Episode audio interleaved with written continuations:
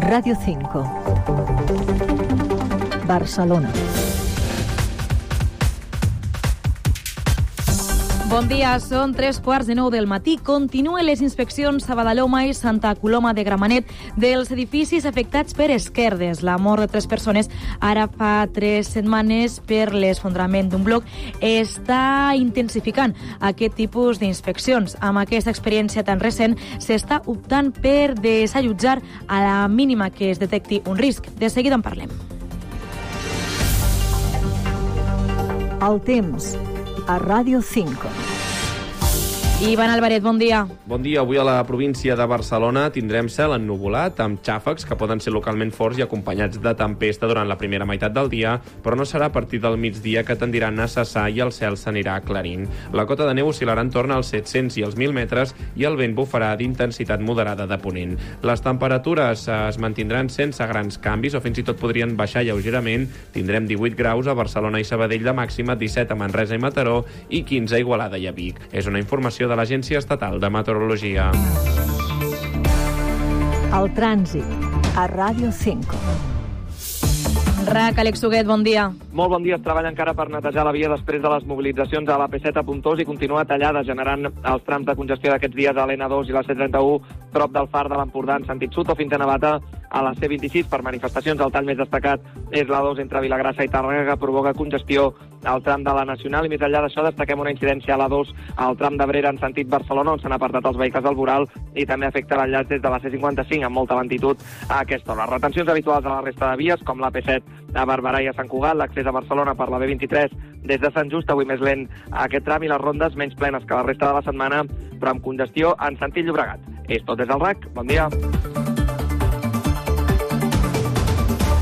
Continuen les inspeccions a edificis a Badalona i Santa Coloma de Gramenet. Davant el perill de col·lapse i per evitar un esfondrament, l'Ajuntament de Santa Coloma ha ordenat el desallotjament de la resta de l'edifici del carrer Pirineus, d'on ja van sortir els veïns aquest dimarts per l'aparició d'unes esquerdes. Juan Fra Alvarez, bon dia. Bon dia. Es tracta dels 11 pisos de l'escala B que se sumen als 19 habitatges que el consistori ja va desallotjar dimarts a l'escala A del mateix edifici. L'ordre s'ha dictat després d'una nova inspecció per part dels arquitectes aquest dijous al matí. L'Ajuntament assegura que ha actuat de manera proactiva per protegir la seguretat dels veïns davant l'estat de la finca i que s'ha garantit una solució residencial provisional per les famílies o persones afectades. 29 d'aquesta nova escala, 10 de les quals són menors d'edat. Sentim a Fernando Hernández, gerent de l'Ajuntament hem hagut d'ordenar el cessament com a habitatge i, eh, una vegada protegida la integritat de les persones que resideixen, doncs, habilitar la totalitat dels recursos que l'Ajuntament pot disposar. En paral·lel, hem conegut també que l'Ajuntament de Badalona ha ordenat apuntalar diverses estàncies d'un altre edifici del carrer Canigó, concretament del situat al número 3, després de la inspecció que s'hi ha fet aquest dijous. Els veïns, això sí, podran continuar residint als seus domicilis. El consistori preveu completar la primera quinzena de març totes les inspeccions dels immobles afectats. Avui s'inspecciona inspeccionaran els habitatges de les quartes plantes.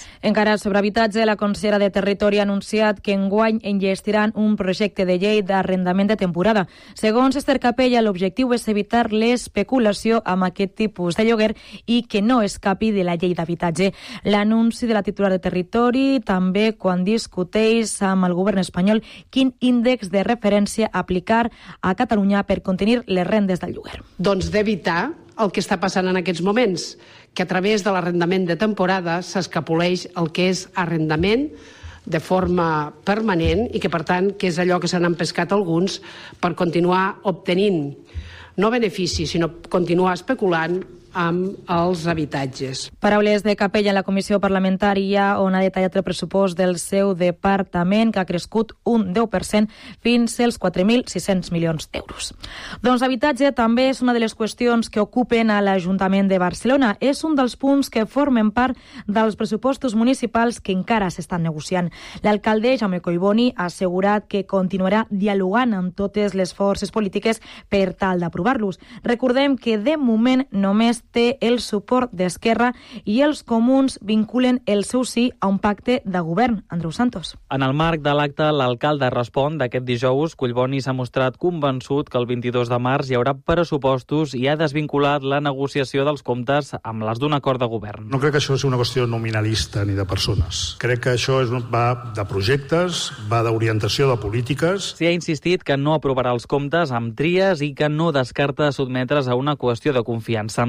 Collboni ha reconegut també que algunes mesures impulsades pel seu grup, com la reserva del 30% d'habitatge protegit a les noves construccions, no està funcionant i advoca per canviar-ho. La reforma del 30% de reserva d'habitatge protegit amb la zona urbana consolidada perquè tal i com està formulat no ha donat els resultats que esperàvem. Sobre el tramvia ha avançat que el juliol estarà fet el projecte executiu per acabar la connexió per la Diagonal, si bé ha obert la porta a no començar les obres de forma immediata.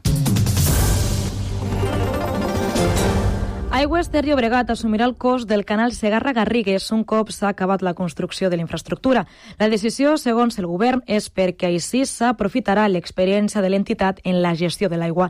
El territori no veu amb bons ulls perquè creuen que pot amagar un possible trasbassament d'aigua de Lleida cap a Barcelona, tot i que el secretari d'Agenda Rural, Oriol Anson, ho descarta. No es planteja, ni es plantejarà, ni es produirà cap traspàs d'aigua cap a l'àrea metropolitana de Barcelona que quedi clar.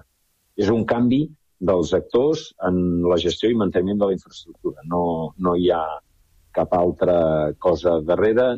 L'ús de l'aigua és un dels temes que s'ha abordat a la reunió entre el govern i els pagesos a la seu d'Acció Climàtica a Barcelona. En aquest sentit, el conseller David Mascort i les organitzacions han acordat ampliar el nom de la conselleria amb Agricultura, Ramaderia i Pesca. També fer un reajust en les ajudes econòmiques amb l'ampliació de 200 euros per hectàrea i un canvi en la directiva de l'ACA. Sentim Mascort. El canvi de nom del departament, afegint-hi Agricultura, Ramaderia i Pesca, mantenint acció climàtica i assegurant les mateixes competències. És veritat que demanaven obertament la, la dimissió o el cessament dels dos i nosaltres no cessarem els dos. No, no, jo dic que reorganitzarem tota l'àrea, fins i tot la direcció. Llavors això implicarà canvis segur. Pel que fa a les protestes, avui encara hi ha alguns talls a les carreteres, entre ells el possible tancament del túnel del Cadí. I en plana econòmica, el Mobile World Congress ha tancat ja les seves portes en una edició que ha superat les expectatives. 101.000 persones han passat per la fira que ja busca com créixer de cara als anys vinents. Àlex Cabrera. El Mobile World Congress supera les seves pròpies expectatives. Els assistents creixen d'un 15% respecte de l'any passat fins a arribar a fregar als 101.000 congressistes. La patrona, l'organitzadora, la GSMA, celebra aquestes dades i també la tipologia de visitant. Cada vegada venen a Barcelona més directius d'arreu del món. Des de Fira avancen, però, que el recinte de Gran Via està arribant al seu límit de capacitat i que caldrà trobar solucions per encabir-hi més persones les properes edicions. Constantí Serrallonga, director general. Però aquest, aquestes edicions, 25 i 26, ens haurem d'espavilar amb el que tenim i posar imaginació i intentar doncs, eh, fer construccions temporals allà on puguem. Això fins que l'any 2027 estigui enllestit el nou pavelló que s'està construint just al costat. Tampoc es descarta que part del Mobile hagi de tornar al recinte de Montjuïc. De la seva banda, des de la Generalitat destaquen que cada any visiten el Saló més dones tot i que encara siguin minoria. Gina Tost, secretària de Polítiques Digitals. El 26% dels assistents aquest any han sigut les dones, que sí que és veritat que és una xifra molt millorable, però molt eh, millor també precisament respecte als anys anteriors. L'esdeveniment tecnològic més important del món tornarà a Barcelona la primera setmana de març de 2025. Radio 5. Barcelona. Les farmàcies oferiran productes menstruals reutilitzables de forma gratuïta a partir de dilluns. Més detalls, Helena Osset. Es podrà triar entre una copa, unes calces menstruals o dues compreses de tela. Només caldrà mostrar un codi QR que es podrà obtenir a l'APP La meva salut. En el cas de la copa i les calces s'oferiran diverses talles. La consellera d'Igualtat i Feminismes, Tània Verge, recomana anar amb temps per triar la més adequada que les dones vagin amb temps a la farmàcia, és a dir, que no sigui el, una visita molt ràpida perquè puguin aprofitar precisament aquest assessorament, aquesta informació de qualitat sobre els diferents uh, productes que els permetin doncs, una tria uh, molt més ajustada a les seves necessitats. Aquesta mesura s'integra dins del Pla Integral d'Equitat Menstrual i Climateri de la Generalitat. Es calcula que a Catalunya cada any es generen 9.000 tones de productes menstruals no reutilitzables. I un entrenador i exprofessor de primària del col·legi La Salle Bonanova s'enfronta a 10 anys de presó per agredir sexualment a un menor de 12 anys entre el 2010 i el 2012. Aquest dijous ha començat el judici a l'Audiència de Barcelona. Núria Alcalà. Sí, el jove que ara té uns 24 anys ha declarat a porta tancada i ha ratificat l'acusació. Tant la seva mare com la seva germana han relatat escenes d'agressions físiques, control i aïllament, però han assegurat que mai van imaginar que el que amagaven eren unes agressions sexuals. Yo le dije, ¿pero qué te ha hecho Guille? Y Guille no me lo quiso decir, pero sí que me dijo que le había hecho mucho daño cuando era pequeño y que algún día le iba a denunciar. Tu padre no te quiere, no, no llegarás lejos en la vida, todo este tipo de mensajes los he estado oyendo desde apenas el principio. Mentre el tutor del menor ha ratificat que el centre era coneixedor dels fets. Recuerdo, y lo tengo grabado a fuego, que me dijo eh, que hacía tiempo que lo sabían, que estaban buscando una solución y que no me involucrara. Especificó qué era eso que sabían hacía no. tiempo? Segons la Fiscalia, l'acusat va conèixer el menor quan tenia 9 anys al Club Esportiu La Salle, on treballava d'entrenador, i poc després va elaborar un pla per iniciar una relació amb la seva mare fins a instal·lar-se al domicili familiar. Els abusos es van allargar fins que la víctima va complir 14 anys. Els va poder denunciar l'any 2020. L'acusat declararà el proper 11 de març.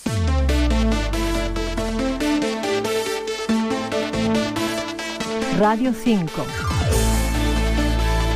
Esports. 4 minuts i seran les 9 del matí. El Barça de bàsquet rep avui al Mónaco en una nova jornada de l'Eurolliga. Jorge Agüero, bon dia. Bon dia. No sortirem de dubtes fins a darrera hora quan el coach Roger Grimau comuniqui els descartats abans del partit, però tot fa pensar que aquesta nit tornarem a veure Ricky Rubio vestit de blaugrana 13 anys després. Ahir, a sala de premsa, Grimau jugava el gat i la rata sense confirmar-lo, però després de la seva aparició amb la selecció la setmana passada amb bones sensacions, sembla que avui és el torn al Palau Blaugrana. Él está preparado para para ayudar, como ha dicho siempre, para ser uno más, para, para sumar y que, aport, que, que aportará en el momento en que empiece a jugar, pues, pues que te voy a descubrir de, de, de Ricky. El partit a dos quarts de nou compta amb el Mónaco, quart classificat, un dels millors equips de l'Eurolliga i que el passat 29 de desembre va guanyar el Barça per 20 punts a la seva pista. En futbol, Barça i Espanyol preparen els seus partits de Lliga en primera i segona respectivament. El Barça juga diumenge en contra l'Atlètic Club, que aquest dijous es classificava per la final de la Copa del Rei. L'Espanyol juga contra l'Osca demà a un quart de 5 de la tarda. I en handbol, el Barça va perdre per la mínima contra el Magdeburg en la Champions Champions. Josep Capel, bon dia. Bon dia. Segona derrota del Barça en la fase de grups de la Champions d'enguany. Ahir van caure a la pista de l'actual campió, el Magdeburg, per 29 a 28, amb un gol en l'últim segon del conjunt alemany. Ara mateix estan tots dos empatats a punts, però el Barça té la baraix favorable, per tant depèn de si mateix per accedir als quarts de final com a primers de grup. Recordem que la darrera jornada reben el Montpellier al Palau Blaugrana. En la Lliga Sobal, el Granollers va empatar a 34 contra la de Mar León.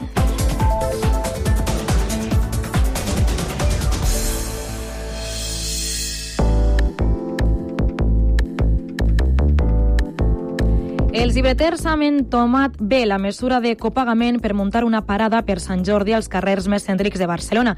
Recordem que les llibreries editorials que vulguin posar una parada hauran de pagar una quota de servei, segons va comunicar als seus agremiats dimecres la Cambra del Llibre.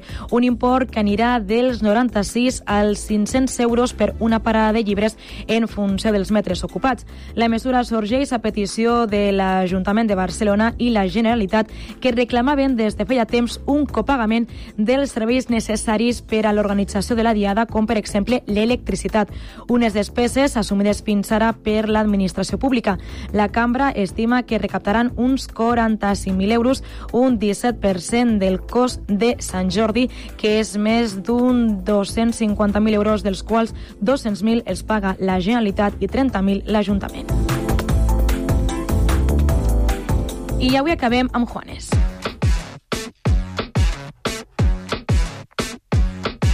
La cama rectangular las prohibidas pasiones alimentan las canciones. L'artista és un dels confirmats del Festival Nis de Barcelona que se celebra a l'estiu al Palau Pedralbes. Eh, entre, les artistes, entre altres artistes confirmats, Joan Dausà o The Pretenders.